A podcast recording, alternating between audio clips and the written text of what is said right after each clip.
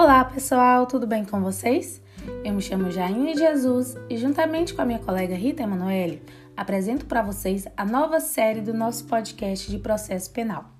Nessa série, nós abordaremos os recursos no processo penal e no primeiro episódio eu falarei sobre a teoria geral dos recursos.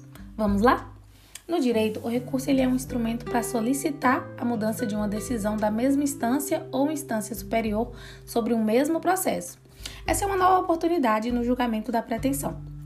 E também é um direito da parte de se opor contra decisões judiciais, podendo requerer a revisão total ou parcial dessa decisão, com o objetivo de reformar ou apenas confirmar o que foi decidido.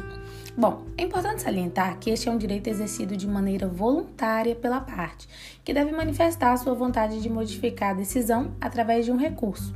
E tem como fundamentos para essa ação o combate ao arbítrio, a falibilidade humana ou até mesmo a necessidade psicológica da parte vencida.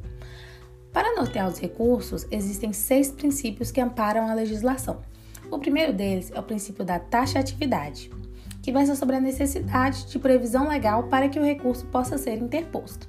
O segundo princípio é o da unirrecorribilidade, que profere que existe um recurso cabível para cada decisão judicial.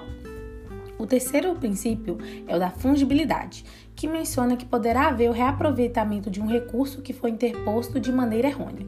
Deste modo, o recurso interposto no lugar do outro poderá ser aproveitado, desde que não haja erro grosseiro ou má-fé por parte da parte que o interpôs. Além disso, a interposição deve ser feita dentro do prazo e, em hipótese de má-fé, o recurso ele não será admitido. O quarto princípio é o da voluntariedade. Como mencionei antes, se dirige à espontaneidade da parte de escolher ou não interpor este recurso. O quinto princípio é da conversão, que esclarece que quando o recurso é interposto perante o tribunal incompetente, ele deverá ser remetido ao órgão competente.